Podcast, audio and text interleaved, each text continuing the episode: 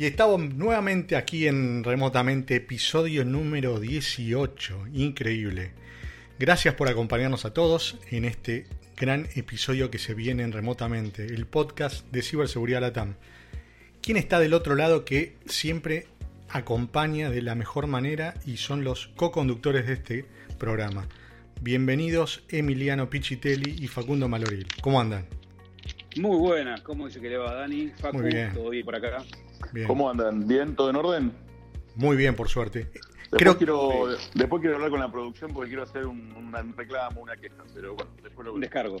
Trata de, que, de que no sea ahora en vivo. No, te extrañamos, te extrañamos, Facu. Sí, disculpen lo de la semana pasada, a veces ser eh, padre barra profesional es complicado. Así que les pido muchas, muchas disculpas, me perdí un programón. Pero bueno, hoy estoy acá firme, Ahora vemos a quién, a quién vamos a entrevistar, pero no me corresponde a mí decirlo. me, imagino que escuchaste el programa, ¿no? Que, en el que no participaste. Por supuesto, lo conozco con puntos y comas al detalle. Bueno, me parece muy bien. Bueno, vamos a presentar al invitado de hoy. En 2005 o 2006, no recuerdo, realmente pasó tanto tiempo que no podría identificar bien en qué año fue. Habían solo uno o dos eventos por año en Argentina en los que brindaban charlas sobre concientización digital, ingeniería social, delitos informáticos y sobre cómo minimizar los riesgos en Internet. Las figuritas siempre se repetían y no eran más de 10 los profesionales que ya se posicionaban como referentes en esas áreas. El invitado de hoy era uno de ellos, quizá irreconocible para algunos, porque en ese momento, si bien tenía pelo, lo escondía debajo de sombreros de estilo mexicanos en algunas de sus presentaciones probablemente sabiendo el oscuro futuro que se le venía allí, en su incipiente cabellera. He aquí, hoy, en remotamente, Claudio Caracholo, coordinador del equipo de CSA y del equipo de la TAM de Innovación y Laboratorio de Leven Patch. Bienvenido, Clau, ¿cómo andás? Muy bien, muy bien, me estoy muriendo con la presentación que te mandaste. ¿Te gustó? Me encantó, me encantó. Bueno, pero era, era verdad, ¿no? Si querés contar un poco cómo era el tema me acuerdo en, la Universidad de la Policía que eran, estaba Chris, estaba S, Salis, y, aparecían hasta en los flyers con, con sombreros mexicanos. ¿No? ¿Te acuerdas? Cowboy, exactamente. Éramos... eran los cowboys, sí, me acuerdo de esa. Iba a decir que éramos jóvenes, pero creo que ya éramos viejos en esa época también. Pero hacíamos charlas de concientización, esas que, decís vos en la, en la policía. Eh, habíamos hecho un sketch en donde había Cristian estaba disfrazado de atacante, yo de comisario. Eh, ¿Te puedes acercar un poco más al mic, Clau? Sí, claro. Ahí está. ahí, ¿se escucha mejor? Mejor, sí. Ahí está. Estábamos disfrazados, había uno disfrazado de cajero automático que cuando ponías las tarjetas salía corriendo y, bueno, y hacíamos esas locuras para llamar la atención de, de, la gente que no le interesaban los temas de seguridad y queríamos que, que entiendan el mensaje. ¿no? Claro, bueno. Eh, eh, era una época que con Chris recorríamos eh, incluso varias, varias ciudades del interior, lugares muy chicos, pueblos, eh, para hablar en los cines y vas y dar charlas de concientización. Bueno, esa parte la conocemos de vos. Lo que no conocemos es qué hacías antes de todo esto, de, meterte en el mundo de la seguridad, de seguridad digital, perdón. Uy, bueno, me tengo que ir muy atrás. Eh, yo siempre fui muy inquieto, digamos, ¿no? Sabes que soy de los que gusta meter mano y arreglar cosas y hmm. romperlas y, volver a, intentar armarlas en, casi cualquier rubro. Eh, en, mi, en, mi, adolescencia eh, me dedicaba a muchas cosas, entre ellas a la videoedición y otra que tenía como hobby era trabajaba poniendo turbos eh, a los autos. Entonces trabajaba en un taller de un amigo, mi amigo hacía la parte mecánica y yo ponía a punto la parte electrónica del auto y en esa época, en una época donde no había obviamente muchos manuales, y Internet no es lo que es hoy en día, eh, y empezaron a venir los primeros autos con computadoras como para arruinarnos la diversión. entonces, lo que me empecé a dedicar en esa época era a tratar de desarmar esas computadoras, buscarlas en desarmaderos y reversiarlas porque los códigos de los chips venían quemados con ácido, eh, para que no se puedan leer, obviamente, qué marca eran y qué, y qué, modelos eran. Entonces empezaron a reversearlos para poder poner a punto los autos. Y así empecé a descubrir que había algo que me gustaba, que tenía que ver con, con encontrar fallas de diseño, fallas en temas de seguridad. Y después, al poco tiempo, empecé a trabajar en una empresa de, de, informática, en la parte de redes, y, y, me fue tentando cada vez más ir metiéndome a, ver, a, saltear los, controles que sigo poniendo, o a ir tratando, tratar de evitar de alguna manera los problemas de configuración propios que tenían en esos momentos algunos sistemas. Eh, para ver si se podían obtener mejores resultados o mejores cosas. Y bueno, desde ahí me fui metiendo hasta que un día, eh, trabajando en una, en una empresa, eh, contratamos un servicio de análisis de seguridad y nos dieron un informe que me rompió la cabeza porque muchas de las cosas que decía eran cosas que yo mencionaba, pero había muchas que estaban muy bien ordenadas. Entonces dije, esto tiene una metodología atrás de, de, testing y me gustó y me metí y bueno, ahí fue mi primer acercamiento con los test de intrusión y bueno, y ahí arranqué muy de lleno. O sea que en realidad, a diferencia de, casi la mayoría que arranca por la parte de los juegos o de, o de, chiquear los juegos y demás, yo arranqué más por los autos. Sí, después seguiste, vas a contar más adelante cómo te metiste a, hackear autos también, ¿no? Dale, sí. Sí, es que en realidad es una pasión que siempre tuve, que mantuve, nada más que no las unía. Eh, siempre me gustó desarmar autos, volver a armarlos, el, prepararlos. Siempre estuve muy relacionado a talleres o, o agente de talleres. de hecho, tengo muchas herramientas que, me he ido comprando, scanners y demás. Y bueno, después de la charla de Charlie Miller, en su momento, cuando, cuando eh, hablaban sobre Jeep, eh, ahí vi que había cuestiones que me empezaban a gustar y bueno, después eh, nos fuimos llevando hasta que hicimos alguna presentación con algún juguete como para, para tratar de, de, comprometer autos que no sean los autos de internet conectados, que es era un, mundo más parecido al nuestro, ¿no? Claro. Bueno, a fines del año pasado fuiste elegido como uno de los top 50 influencers de, la ciberseguridad de habla hispana. Sabemos que no hay una política de Estado respecto de la concientización digital en Argentina, pero para vos, ¿qué lugar debería ocupar hoy en día eh, esta cuestión? Qué raro eso, ser influencer de algo. pero, yo creo que era influencer, yo estuve también dentro del top y, es influencer de, la difusión y la concientización. No es que seamos nada del otro mundo, ¿no? Sí, es que yo creo que apunta a eso, ¿no? y eso está bueno. Hablaba más de que hablábamos mucho del tema de difusión y concientización. Eso está bueno. Sí. Sí, es que creo que tenemos una tarea muy, de muchos años de, llevar un mensaje, digamos, ¿no? de tratar de de poner los temas en debate, de discutirlos, de, que no sean cerrados.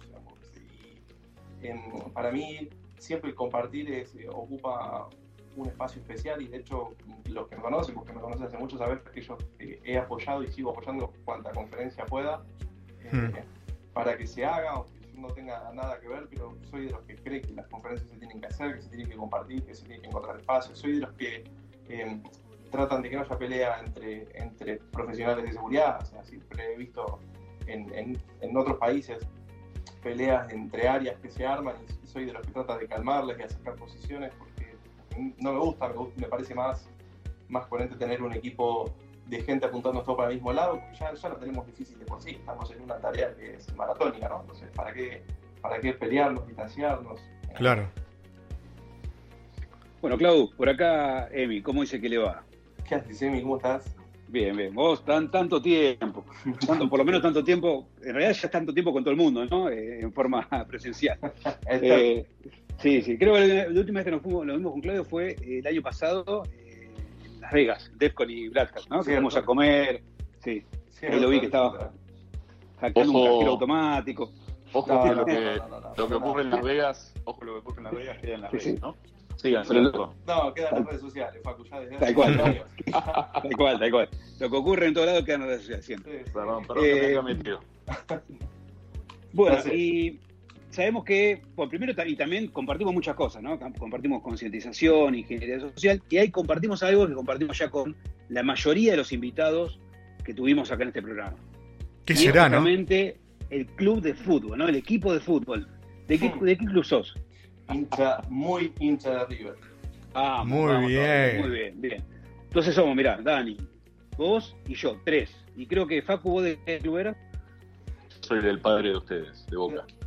Bien. ah, del ex club. Del ex club somos. Bien, claro. 3, a 1, mira qué casualidad. Siempre, siempre es el justo.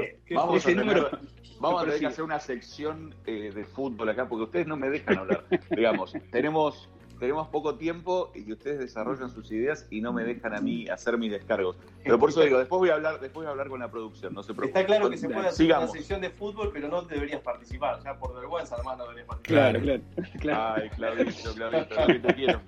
Sigan, hablando, por favor. Bien, bien, vamos a seguir. Bueno, volviendo a, las preguntas. Ya hace unos años, unos cuantos años, vos me dirás cuántos, que estás en el Empat, ¿no? Una empresa muy conocida de ciberseguridad. Contanos un poco, porque antes, bueno, venías de Secure y como contaste un poco tu historia, cómo fue tu, paso y tu, camino, ¿no? Hasta acá. Contanos un poco cómo fue tu transición entre la empresa anterior y la actual empresa y cuál es, cómo es tu trabajo actual, ¿no? Bueno, como decís, vengo de, historia de haber trabajado en, varios lados eh, con varias facetas distintas. Trabajé como como responsable de seguridad del data center, trabajé como consultor, trabajé como analista, fuimos fui dando varias pautas y, empresario también, digamos, siendo uno de los socios de, de Root. Fundamos, cuando fundamos la empresa en el 2007 y en el 2013 Chema, bueno, a Chema le compran la empresa, a Chema lo conocemos, yo lo conocí hace varios años, una amistad de muchos años, una persona que quiero mucho. en el 2013 él le compran la empresa y monta Pack, que lo sabía por las redes sociales, por algún comentario de él, pero no habíamos charlado nunca en definitiva. Y a, los meses de que forma la empresa, me llama por teléfono unas, semanas antes de la Ecoparty. Me llama y me dice, Claudio, en 15 días voy a la Ecoparty. Eh, cuando llego tenés que empezar a trabajar conmigo. Eh, no, lleva, bien, bien. tengo una empresa, soy socio de la empresa, trabajo con los chicos. Me dijo, no, no, no, no, es que vos tenés que trabajar conmigo, la verdad que quiero que hagamos cosas juntos, qué sé yo. Entonces, bueno, eh, yo hablo con Ezequiel y con Marcelo, mis socios y, amigos de muchos años. Eh, comentamos el caso, se daba la posibilidad de trabajar con Chema, con David Barroso. Eh, David Barroso, para los que no saben, fue uno de los creadores de Yersinia, una gran herramienta de, de, hacking Layer 2, de testing. Eh, y con trabajar con unos cuantos gurúes más, como Sergio de los Santos, con quien trabajo a diario. Eh, entonces le, planteé a los chicos que la verdad que había una cuestión que me llamaba mucho la atención técnicamente y obviamente los chicos me dijeron, sí, obvio. En un mundo donde extraterrestres acechan a los humanos, dos soldados deben esconderse para sobrevivir sin su Old Spice. ¡Cállate! ¡Cállate! Hombre, hueles re feo. ¿Que no te pusiste el nuevo Old Spice Dry Spray con frescura de larga duración? ¡Cállate! ¡Nos van a oír! No puedo. ¡Apestas! ¡Te dije! ¡Se me olvidó el Old! Claro. Y ahí arranqué. Arranqué en una posición rara, que era un puesto que se llamaba Chema. Me dijo, vas a hacer el CCA. Estás vos solo en Latinoamérica. Me dijo, hmm. vas a ser mi representante allá y después te explico. Y el después te explico se transformó en que estuve un mes sin saber qué tenía que hacer, conectado a la VPN y mirándome y diciendo me van a echar, me van a echar porque esto no sé qué es lo que tengo que hacer acá. Y bueno, y empezamos con mucha tarea de, que tenía que ver con concientización, con, difusión interna, con tratar de contar un mensaje de qué es lo que hacíamos en la empresa. Es una empresa que está muy dedicada a innovación, a generar eh, proyectos y, productos nuevos, innovadores. Eh, y de hecho, estos siete años que estoy ahí nos hemos dedicado a, justamente a hacer tecnología y es lo que me gusta. Y actualmente estoy en el equipo de CCA, sigo estando en el equipo de CCA, con la ventaja de coordinarlo que ya no soy el único, tengo grandes compañeros. Eh, y además eh, se formó una primera oficina de Ilevenpad hace tres años acá en, en Buenos Aires, fue la primera fuera de Europa eh, así que contento por esa, por esa pequeña formación, que era una oficina chiquitita, que seguimos siendo una oficina chiquitita, pero bueno, ahora habrá mucha expectativa porque ahora vamos a apuntar a un crecimiento bastante grande y demás eh, en la región, entonces eh, estamos trabajando sobre eso. Pero somos un área, en el área que está en la oficina, hacemos innovación, dependemos del equipo de Málaga, dependemos de Sergio, del equipo de Sergio Dos Santos, y nos dedicamos a tratar de encontrar algún problema y buscarle soluciones y ese problema y búsqueda de soluciones puede implicar generar y modificar tecnología con terceros, ¿no? O sea, con, con grandes fabricantes y eso es lo, lo, lindo y lo divertido de todo esto. Bien, qué bueno, qué bueno, bueno. Sí, también, bueno, pasaron grandes amigos y amigas por ahí, eh, ¿no? Mucha gente. sí, mucha gente, sí, la verdad que está, muy bueno lo que están haciendo. Sí, yo, bueno, yo fui el empleado 32, hoy somos eh, 1.500 personas. Wow. En 7 años. Bien, el empleado 32 en el mundo estamos hablando, en todo lo que Yo fui el empleado 32 en el mundo, exacto, y hoy somos 1.500. Ah, bien, creció, creció bastante, ¿no? Un poquito. Sí. Mira, nosotros a veces cuando nos organizamos decimos, che, bueno, hay que hacer esto, yo capaz que con un día, dos días para el tema del podcast y más, y creemos que eh, nos falta tiempo. Imagino con, con, vos cuando te habrá dicho, Chema, bueno, en dos semanas tenés que estar trabajando. No, me moría. Fue, el, fue el caos, el caos, el caos. Aparte, era explicarle a Chema, eh, eh, porque poner en las conversaciones que hacíamos por Skype y demás, era decirle, Chema, las conexiones acá no son muy buenas y demás. Y me decía, no puede ser, no puede ser. Y claro, vino a la Ecoparty y quería hablar él mientras estaba conmigo yo iba manejando en el auto y quería hablar a España por teléfono y se le cortaba, no podía conectarse, me un limón y me dijo, ¿cómo hacen para trabajar Bienvenido. claro, la viviste, viviste la experiencia. ya, ya, sabes que cuando se me corte no es que te corté, sino que se me cortó la comunicación. Che, eh, bueno, eh, Clau, eh, ya dijimos entonces que, bueno, que compartimos temas de pasiones como concientización, como River, y también compartimos lo que es la ingeniería social. ¿no? Vos fuiste, sos en realidad uno de los pioneros eh, de ingeniería social, o por lo menos en hablar de ingeniería social, mostrarlo en charlas, tanto técnicas como de concientización acá en Argentina, e inclusive, ahí dando vueltas por ahí, si la, la gente busca, una charla TEDx que diste en la, en la UTN de Buenos Aires, ¿no? En el año 2012, hace ocho años, que se llama De las emociones a las experiencias. Contanos un poco cómo fue esa época, cómo te metiste en el mundo de la ingeniería social y también contanos alguna anécdota divertida que te haya pasado haciendo ingeniería social. Uy, me parece un compromiso. A ver, la que pueda, la que pueda. La que Vamos a contar. Porque la ingeniería social fue una de, de, las cosas que más me apasionó de, del tema del mundo de la seguridad. Eh, por lo divertido, porque yo siempre fui una persona de hacer muchos chistes, nadie me conoce, soy de hacer muchas bromas, de, de llamar un ratito antes a los organizadores de un evento y decirle, uh, no puedo llegar, y los locos, y mantenerles la broma durante horas, digamos, ¿no? Así. Eh, entonces, siempre desde la broma eh, me llamó mucho la atención, me fui metiendo y lo fui usando para, para eso y para los pentes, digamos, ¿no? Eh, y para mm, siempre me entretuvo mucho ver con la facilidad que uno podía llegar a determinado tipo de información, a determinado, lograr determinados tipos de acceso de maneras muy inesperadas. Digamos. Se me ocurren dos situaciones. En uno de estos viajes que hacíamos con Chris, no voy a contar la víctima para no dejar en, no, no, no, a ninguno.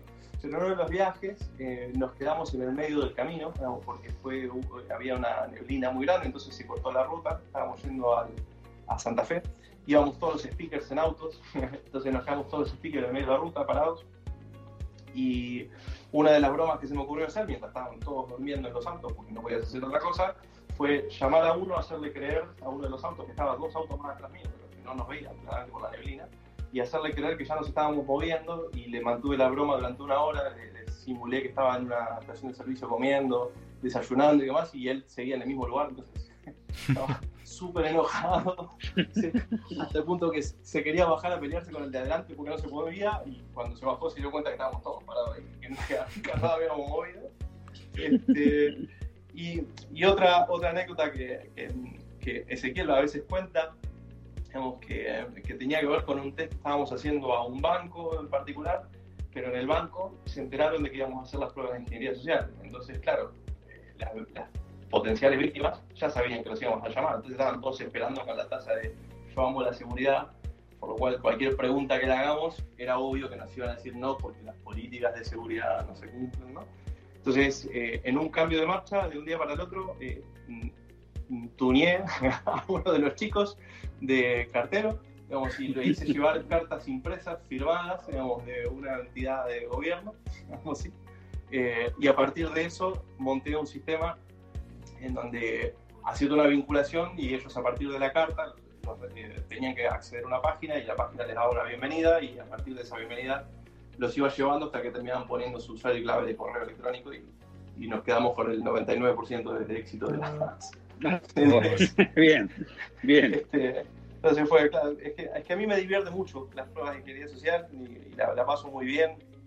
Eh, es algo que después de, después de muchos años dejé de hablar, quizás ya no doy tantas charlas y demás, algo, algunas muy puntuales. Eh, simplemente es porque soy muy estudioso del tema, me gusta leer mucho sobre el tema. Y, y, cuando llega un punto que sentís que no estás contando nada nuevo, digamos, eh, dejé, decidí dejar de darlas. Eh, y después ahí vi con mucho entusiasmo que un montón de gente empezó a tomar charlas y a darles un enfoque totalmente distinto, como las que das vos, las que da Alan, digamos, ¿no? Y, y la verdad que las veo con mucha motivación, porque son charlas muy buenas y, que, y que, entretienen y que, llaman, y que, y que llaman la atención y concientizan que es el objetivo final, ¿no? Bien. Sí, escuchame, bueno, escuchame bueno, una cosa, Claudito. Te escucho, te escucho. Estoy, estoy medio ofendido, pero bueno, no importa. No, escuchame una como si estuvieras en Madrid todavía, pero. No, no, ya volví, ya volví. Ah, escuchame okay, una cosita. Okay. Ya volví, como volvieron del TV también. Escuchame una cosa. Vos sabés que estaba, estaba escuchándote eh, la anécdota, la anécdota que contás de la neblina. Yo estaba en, en ese evento. Me acuerdo, me acuerdo perfectamente de lo que contás. Eh, y también me estaba acordando, hablando en serio, eh, hace tiempo que no nos vemos yo, pero bueno, seguimos obviamente conectados. Sabes que te quiero mucho. Sabes que me estaba acordando, de, acord, acordando del partido de fútbol que hicimos en una canchita de fútbol en Barracas. Uh, yo me acuerdo también. Vos, vos, estabas, Dani, vos también estabas. Sí. Eh, estuvo muy, muy divertido. Un día hace frío, me acuerdo, pero jugamos un, un lindo partido y bueno, nada, era eso, eso para, eso para, para volver al fútbol. Pero volvamos un poquito al, al, al programa. Ahí nosotros, como sabes, tratamos de, de dar un enfoque un enfoque más como café intimista a esto, entonces obviamente es buenísimo conocer eh, conocer este, digamos toda tu biografía o, que la gente pueda escuchar un poquito cómo llegaste y, es lo que venimos haciendo con, todos nuestros amigos invitados, pero también uno a veces se pone a buscar otro tipo de cosas como para, para que la gente escuche el lado de, la fuerza, el lado de Claudio. y hay, hay, una, hay una frase que leí eh, que es muy, muy buena y, y, me impactó y me gustaría que nos la, nos la explicaras. Vos decís por algún lado que la vida es muy peligrosa no por las personas que hacen el mal, sino por las que se sientan a ver lo que pasa. Uh -huh. ¿Qué, quisiste, ¿Qué quisiste decir con eso? Bueno, no es una frase mía. No, es de Einstein, es de Einstein, ya sé, pero, pero digo, vos la, la tenés entre, entre tu, tu, página y tus cosas, claramente. Hay, sé, hay, una, hay una, serie de, de, frases que yo suelo utilizar mucho, una es esa, eh, la otra es la de todos somos inmigrantes, pero no todos ignoramos las mismas cosas, eh, otra sobre el profesionalismo. Son uh -huh. frases que en, en, realidad rigen mucho mi, mi, enseñanza o mi crianza, digamos, de, de parte de mi padre, que tiene que ver con no dejar pasar las cosas, con actuar, con con, o sea, no mirar para el costado, digamos, ¿no? Cuando algo mal está pasando, en tratar de, siempre apoyar al que lo necesite, de, mantenerte aprendiendo, digamos, que es un, es, un gran debate. Mi, padre era eh, un italiano que sufrió mucho, digamos, que vino, que nació durante la época de la guerra, perdió mucho y vino acá muy joven eh, y, nunca dejó de aprender. Yo el recuerdo que tengo de él siempre aprendía cosas y siempre enseñaba de una forma quizás muy ruda, pero, pero siempre trataba de enseñar y de enseñar a quien podía, digamos, a, a, quien quería realmente aprender, nunca le negó una explicación. Y yo trato de hacer lo mismo, trato de, de, si hay algo que necesito un pequeño empujón, es estar de, ese lado, ¿no? estar de ese lado para que las cosas fluyan. Eh, sobre todo sobre todo pensando en que hay mucha gente haciendo daño, hay, hay mucho, mucho, muchas personas que se ofenden rápido, que critican rápido, que destruyen rápido eh, y no piensan en, todo lo que costó construir algo. Entonces, eh, prefiero pararme del otro lado, ¿no? prefiero pararme un poco más del, lado de, bueno, si algo hizo que todo esto sea un enojo, eh, tratar de encontrar qué fue la causante de ese enojo, resolver eso y no hacer una gran pelota de una situación. Bien, bien, qué lindo, qué lindo que, que decís, Claudito. También bueno, soy muy tajante, también soy muy italiano, también soy, de, obviamente, si algo eh, me falla o me, o me o, o hiere mi confianza de alguna manera, es que no hay más confianza. Vamos, ¿sí? o sea, yo no, no en eso sí lo reconozco como una falencia, pero es algo más fuerte que yo, es que yo confío plenamente, pero cuando se rompe esa confianza no hay más confianza, no hay un punto el medio. Lógicamente, lógicamente. Bueno, les recordamos a, nuestros oyentes que estamos hablando con Claudio Caracciolo, coordinador del equipo de CCA y del equipo de la TAM de Innovación y Laboratorio de Eleven Path. Nuestras vías de contacto eh, son el sitio web www.remotamente.co. Eh, nos pueden encontrar en Facebook en Remotamente OK, en Twitter arroba Remotamente OK y en Telegram, que después seguramente Emiliano nos contará un poquito que estamos subiendo ahí. Eh, también estamos en Remotamente OK. Ahí Clau, te saco un minutito de lo que venías diciendo, que como te digo, fue, fue profundo y fue realmente muy, muy interesante. Y te llevo a algo que, entiendo que, seguís practicando, o que por lo menos practicabas hasta hace un tiempo, que es el aikido, ¿no? Eh, y muy bien, por eso, por eso siempre te tengo miedo cuando me pongo enfrente tuyo. ¿Qué, es, lo que, qué es lo que te gusta, digamos, por qué elegiste esa... esa...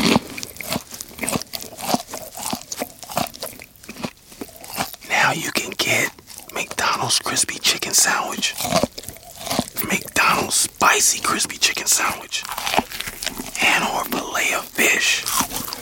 Any two for just six bucks. Sounds really good, doesn't it?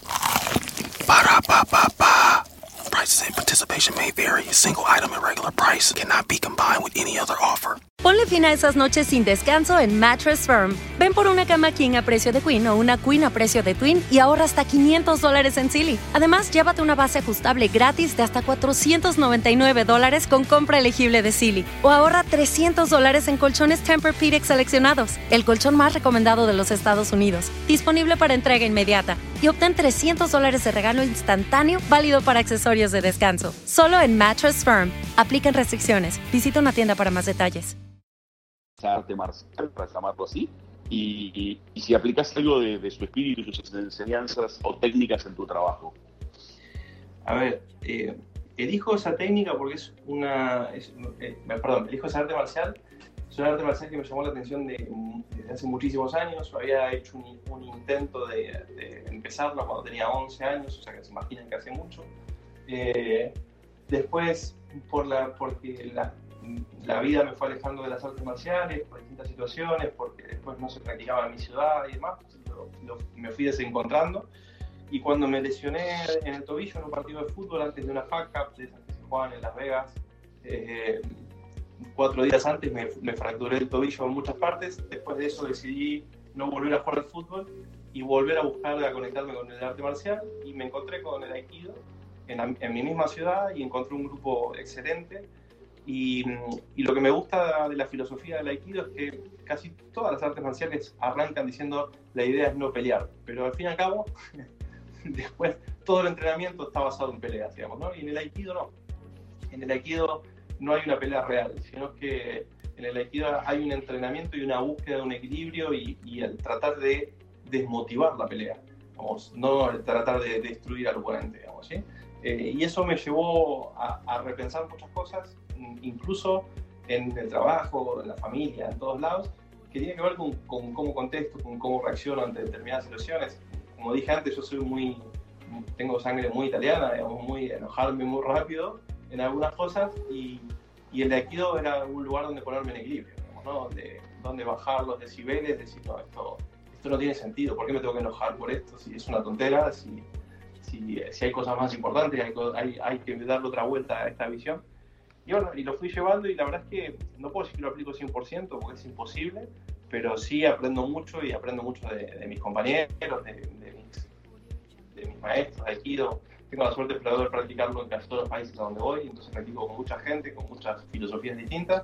Y, mm, lo lindo del Aikido es que, es, que encontrás un espacio eh, que es igual a la vida. O sea, el dojo en el tatami es exactamente lo mismo que pasa en la vida. Encontrás la misma gente con ego, la misma gente con problemas, la misma gente con problemas financieros, psicológicos, con problemas de salud, digamos, tenés todo lo mismo en el dojo, pero en el dojo están todos tratando de buscar un equilibrio. Esa es la gran diferencia. Entonces, después, eh, lo que uno trata de contagiarse es llevarse eso que aprendió afuera. Una pregunta lleva a la otra, Clau. Fíjate qué producción que tenemos, ¿no? Cómo preparan las preguntas. Estoy temblando. Practicás artes marciales. Tu paciencia es conocida, tenés mucha paciencia hasta que te calentás. Tu voz es siempre pausada. Teniendo en cuenta todo eso, ¿cómo manejas a la nueva depredadora que tenés en tu casa y qué efecto lográs en ella para que no siga destruyendo tu hogar? Muy bueno. Tengo, tengo dos perras muy bonitas, muy creíbles, pero hay una que es una destructora, claramente, es una destructora serial. eh, y él- con ella practico mucho el aikido, mucho, mucho, mucho. El aikido me hace leer mucho, eh, al punto tal de, no sé, romper una canilla desde el caño, no desde la canilla, sino rompe parte del caño de la canilla. Ella rompe, el, ella rompe el auto con vos también, ¿no? Como te gusta a Ella vos. rompe los, me, me come los sensores del auto, o sea, me mete la cabeza por abajo del motor y me come los sensores del auto. Sea, es, hay un punto de equilibrio que, que la, y, y la miro con, con, con toda la bronca italiana que me surge en el momento y me pone esa cara que viste en la foto y digo, ok, bueno, no te puedo matar, pero... ¿Se puede, ¿se puede compartir el, el nombre de, de esa destructora serial o no? Sí, se llama Finn. Ok. Sí, Sí, yo Es la destructora serial más grande que conozco.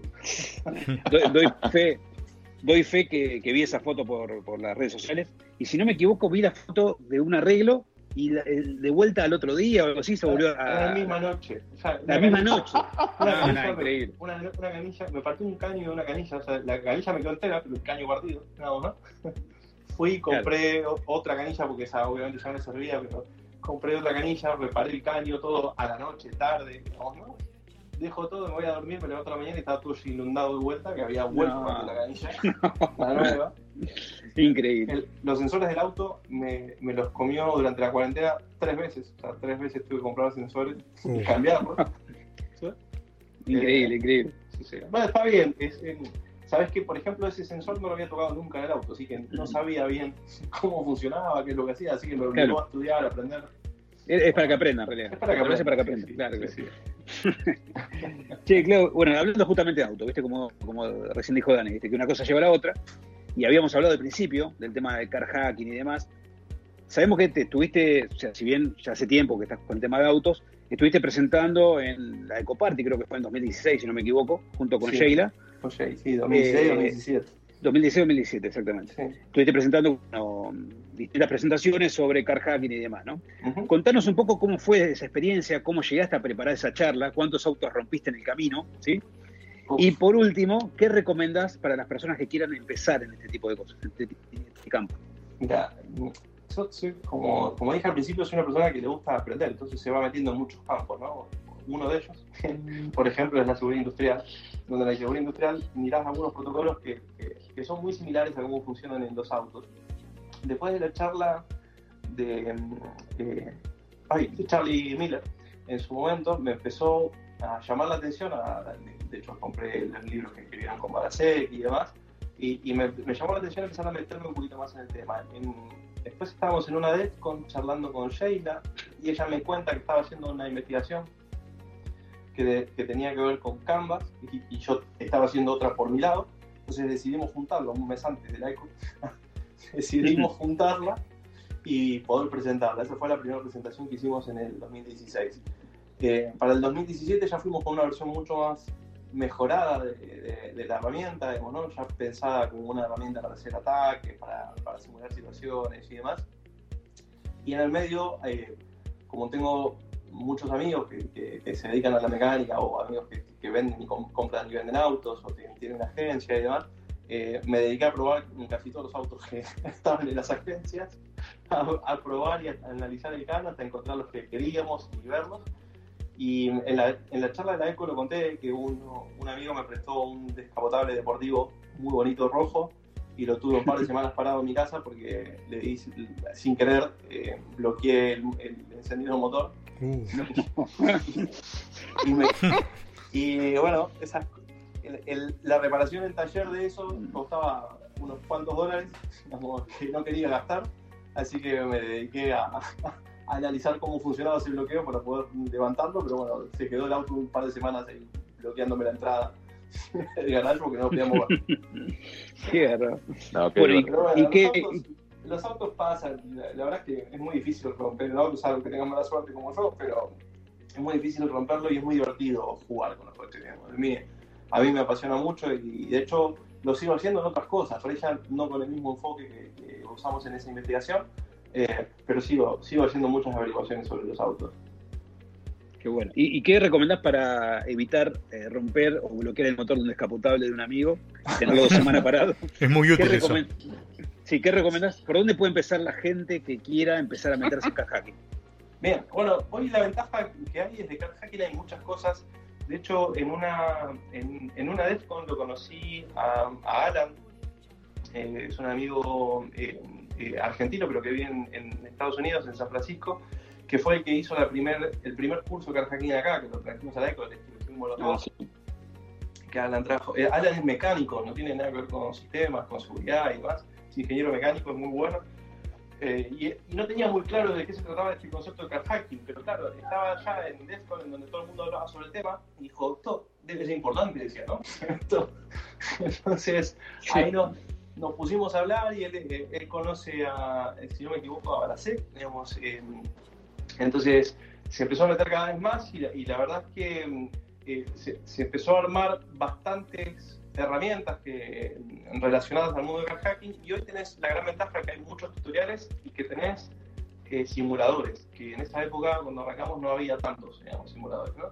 Pero hoy tenés muchos simuladores de camp que podés montar y que no necesitas tener el panel del auto para probarlo o el auto completamente, eh, si estás en Estados Unidos es más fácil porque ahí comprar el, panel del auto y comprar eh, las partes que necesitas, como, como la computadora, la computadora de a bordo, la BCM y demás, eh, son, bastante económicos, pero acá no. Entonces acá te basas mucho en simuladores como para jugar. después, ¿qué necesitas? Es curiosidad. La verdad es que hoy hay herramientas que son muy baratas que puedes utilizar. Hay herramientas muy caras también. sí, tenés eh, tenés herramientas de, micro que son, son bastante eh, costosas, son de 100 dólares para arriba. Em, después tenés herramientas que, salen 7 dólares, que son conectores que puedes utilizar tranquilamente. Y después tenés librerías en Linux que podés usar sin ningún tipo de problema. Eh, bien, entonces hoy tenés muchas herramientas para cualquier sistema operativo para poder practicar. Lo que tenés que tener es ganas de aprender y no tener miedo. No tener miedo. Qué lindo. Qué lindo, Clau. Yo no tengo un auto descapotable, ni rojo, ni nada por el estilo, pero no sé y si... te lo prestaría tampoco. No sé, si, no sé si te lo prestaría, claro. Como los autos pasan, los amigos quedan, pero no sé, déjamelo, déjamelo pensar. Escuchame una, escuchame una cosita. Eh, venimos hablando de educación, venimos hablando de concientización, venimos hablando de una frase que me, que gustó mucho, que dijiste, eh, siempre, quiero, siempre quiero aprender más, eh, un poco con, digamos, con el ejemplo de tu padre, ¿no? Y ahí la pregunta que te hacemos es una pregunta profunda, obviamente tomala para, para, donde quieras, pero ¿hasta dónde quieres llegar, Clau? ¿Hasta dónde quiero llegar? Qué pregunta, no sé, la verdad es que no, lo pienso, no lo pienso de ese lado. Estoy muy contento con lo que hago, con, las cosas que hago en el, CCI, donde es el Centro de Ciberseguridad Industrial. Soy el coordinador general de la TANA, Don Oren, digamos, y, invierto mucho tiempo en, participar, en exponer, en difundir y demás, pero no tengo un fin. O sea, hay muchas veces que hay, personas que se meten en algo porque quieren lograr un camino. Yo la verdad es que hoy estoy contento con lo que hago, que es la difusión y aprender y demás. Eh, con, con, cierto, eh, teniendo claro algo muy puntual, que obviamente yo hoy no tengo la capacidad ni el tiempo para aprender eh, lo que pueden aprender, por ejemplo, los chicos que trabajan en la oficina conmigo. Los chicos que trabajan en la oficina conmigo son cracks, ellos aprenden investigan, eso simplemente tiro una idea y ellos esa idea la amplifican por 15.000, digamos, ¿no? Eh, y de ahí aprendo también, porque obviamente no, no los puedo seguir en líneas de código, eh, porque me, superan ampliamente, eh, pero sí está bueno tener este challenge, este desafío, sentirte que eso es útil. Creo que mientras me sienta útil, estoy contento. Bueno. Bien. Clau, desde que estás en el Even te convertiste en un homo avionis, como le gusta decir a nuestro amigo en común Nacho Esbampato, ¿no? Viajar es parte de tu vida. ¿Cómo fue la reinvención a esta realidad que nos toca vivir eh, actualmente con esto de la pandemia? Y si extrañas viajar, ¿no? Me siento muy extraño, pero muy, muy extraño, porque hace muchos, muchos años, pues ya incluso estando en RUT viajaba mucho, en las de trabajo anteriores también viajaba mucho, incluso por el país viajaba mucho entonces es el primer año que freno el golpe y no tengo viajes. O sea, el último viaje fue para la RCA, volví ahí y no solo no tengo no tuve viajes en esta instancia, sino que no sé cuándo voy a tener otro, digamos. Entonces es muy extraño, ¿no? Me siento muy, muy raro con esto. Eh, pero bueno, es, es, entretenido. También uno va descubriendo cosas nuevas. Pero extrañas. La normalidad, ¿no? Como le dices. sí, sí, tal cual. Eh, eh, descubrís cosas de tu casa que no sabías que había. No te adelantes, no, no te adelantes que después vamos a las preguntas de terror. Después vamos para ahí. bueno, bueno. Sí, sí, sí. Eh, bueno, ya entrando casi a las preguntas de terror, para algunos eh, invitados, para otros no tanto, eh, contanos un poco para ir relajando a poquito. obviamente, sos sin lugar a dudas uno de los referentes en el mundo de Infosec y a lo largo de tu carrera, como bien dijiste recién, viajaste mucho, viajas mucho y diste y das y seguís dando muchas conferencias. Ahora bien, viste que siempre hay alguna conferencia que falla todo, casi todo, ¿no? Esas conferencias que te querés ir corriendo más o menos del escenario o querés con el trabajo. Contanos alguna que te, que te recuerdes, alguna falla. Oh, wow. Gracias por lo de referente. No, no, me considero un referente, solo que estoy hace mucho nada más. Pero gracias por el, por el, por el cariño. eh, respecto a una falla, hay una que para mí es, eh, es, es, una que, con la que vivo, que la tengo de recuerdo hace muchos años. con, Ezequiel y yo teníamos formas muy parecidas y muy distintas a la vez. ¿no? Ezequiel Sari, ¿no? Con ese eh, somos amigos hace mucho, nos conocemos hace un montón de años, eh, y los dos somos de muy, muy, curiosos y cuando nos metemos en algo nos metemos hasta el hueso, pero en formas distintas. Eh, pero algo que nos identificaba a los dos en esa época, estoy hablando de la época estaba en Ruth, era que los dos éramos adopters. O sea, cualquier cosa nueva que salía, nosotros la comprábamos o la instalábamos y la probábamos apenas salía. ¿no? lo que sea, lo teníamos que tener. Así tuvimos el primer iPhone que cuando salió el iPhone 2G, eh, el de 4 GB, que todavía lo tengo guardado, eh, lo tenía y lo tuve meses sin poder usarlo, porque no había forma de usarlo al principio de todo, digamos, ¿no? O sea, no servía, era un papel carísimo que teníamos ahí guardado, pero que, pero que nos habíamos dado el gusto de comprarlo, y en una de esas épocas había salido Windows Vista, yo tenía una Sony Vaio, y dije, salió Windows Vista, ¿qué hago? Lo instalo.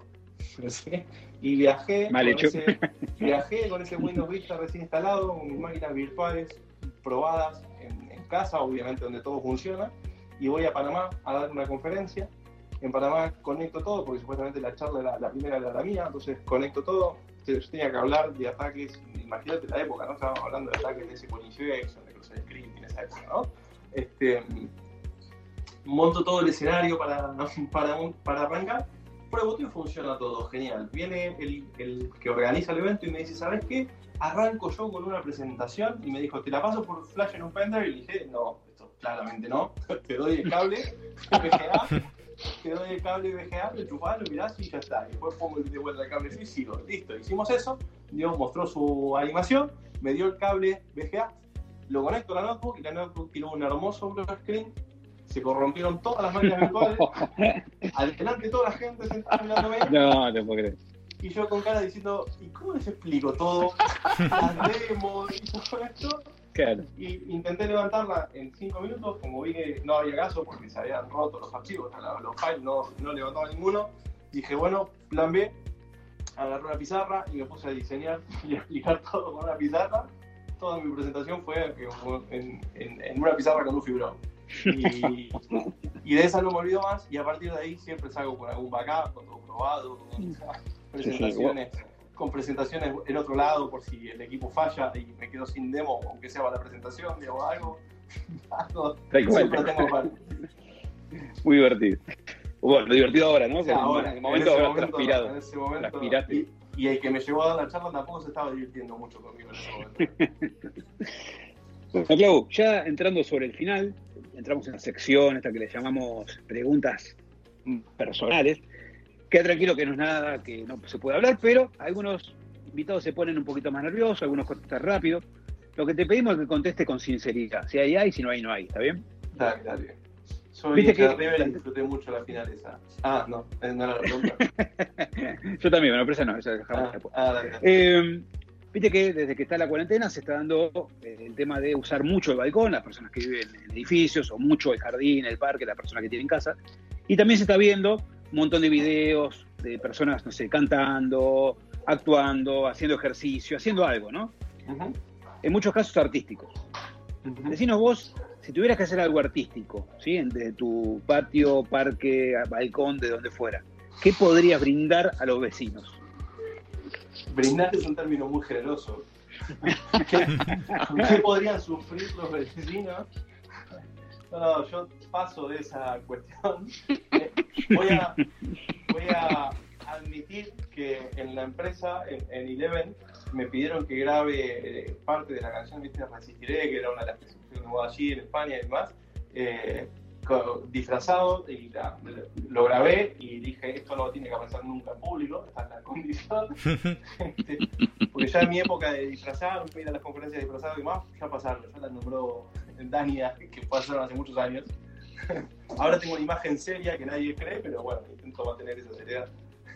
Muy bueno, me gustó mucho esa, esa, esa canción, Resistiré. Ojalá, ojalá podamos este, meternos en, en tus archivos y ver ese, ese, eso que grabaste. Después veremos. Créeme. La debes tener con varias contraseñas, me imagino. Créeme, créeme que no lo crees, no sí, Clau, eh, también la otra pregunta que hacemos y nos divertimos mucho con, con, nuestros amigos invitados es, ¿alguna anécdota tuya familiar que hayas tenido que vivir o que hayas vivido en esto del aislamiento que es totalmente pedoso, hace 60 y no sé cuántos días que estamos eh, encerrados y que todos nosotros hemos empezado a hacer cosas o o, hicimos cosas que nunca queríamos hacer. No sé, algo que digas, no, esto me pasó, no lo puedo contar, al margen de tu pobre perra de la canilla, digo, pero no, algo. La canilla del auto. la canilla del auto, claro. Pensá que en este tiempo arreglé tres veces el auto, lo mismo. a ver, hay una particularidad que es que en casa yo soy de hacer, mm, por lo que contaba al principio, soy de hacer todo. Entonces, cuando llego no los termino haciendo, digamos, estoy tan cansados o, hago lo que, lo que muchas veces eh, eh, criticaba a mi papá en su momento, que es empieza algo y lo dejaba a mitad de camino, porque se podía hacer otra cosa después. Bueno, yo estaba, yo estaba haciendo estos años exactamente lo mismo con mi casa, empezaba algo, después lo dejaba y ponía otra cosa. Ahora sí viene una pregunta tremenda que es con la que terminamos ya la serie de la entrevista. No estás escuchando la música, pero hay una musiquita como de suspenso que vas a escuchar después en la edición. Eh, Tremendo. Estamos a full con, la producción, con Emi, con Facu, no sabes cómo estamos laburando. Cada día mejor, cada día mejor. Increíble. Vos debes estar con 20.500 videoconferencias, ¿no, Clau, en estos días de cuarentena? ¿Cómo es? Lo que queremos saber nosotros es cómo es el outfit de un referente de la ciberseguridad de Hispanoamérica, top 50, eh, etcétera. Al menos te pones una yoguineta, te, no sé, ¿qué hace? ¿Descalzo, con medias? Debo decir, debo decir que, no vamos a decir que presentable, súper presentable, pero estoy vestido, estoy con jean, normalmente con una remera, una, algún buzo. Me imagino, me imagino que no te peinas. No, eso no es un problema. eso no es un problema para nada. Eso es una gran ventaja. Eh, Viste que todos aparecen con los pelos desparramados. Sí. No me pasa, yo hago siempre igual. Por suerte no, por suerte no me, no me está ahora. Lo que sí admito es que estoy todo el día descalzo. Eso sí. no, es más fuerte que yo. Pero después, normal, no, no, nada del otro mundo. Lo que sí, no me volví a poner una camisa hace 70 días, ¿no? Genial. Muy bueno, me gustó lo de descalzo. Yo, yo también me gusta estar descalzo. Sí, descalzo Bueno, Clau. Es más fuerte. Espero que te haya gustado la, la, entrevista. ¿Sí? Permitime una anécdota. De sí, dale, contá, todo el tiempo. De los partidos de fútbol que mencionó Facu. Hmm en esa época, eh, hace muchos años atrás, recuerdo, me, me, gustó que lo hayas traído, digamos, armábamos los partidos, o sea, llamaba a cada uno de los CEOs, eh, dueños de empresas, socios de empresas conocidas, para jugar todos juntos. Entonces, llamábamos a los chicos del Kuwait, a los chicos de Onapsis, a los chicos del Core, eh, a los chicos de Immunity, a ustedes, al, grupo de, de, abogados de la época, del sector, digamos, ¿no?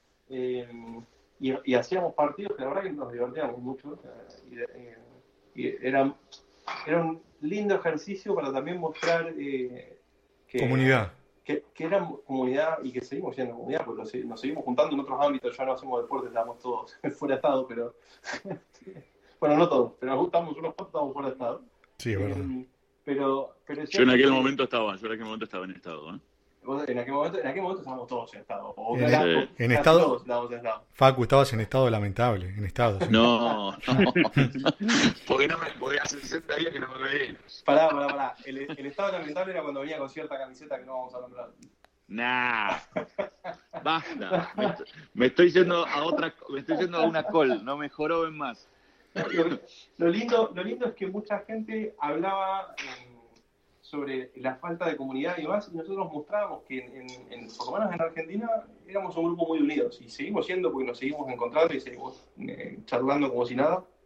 Y eso es, me queda un lindo recuerdo de esa época, de, de juntarnos así, porque sí, a jugar partidos mezclados y, y no hacer competencia entre empresas. digamos, ¿no? no jugamos la empresa 1 contra la empresa 2. digamos, la- Me acuerdo, Clau, que cancelamos como tres veces ya una, un café o un almuerzo eh, previo a la cuarentena, ¿no? Por eso.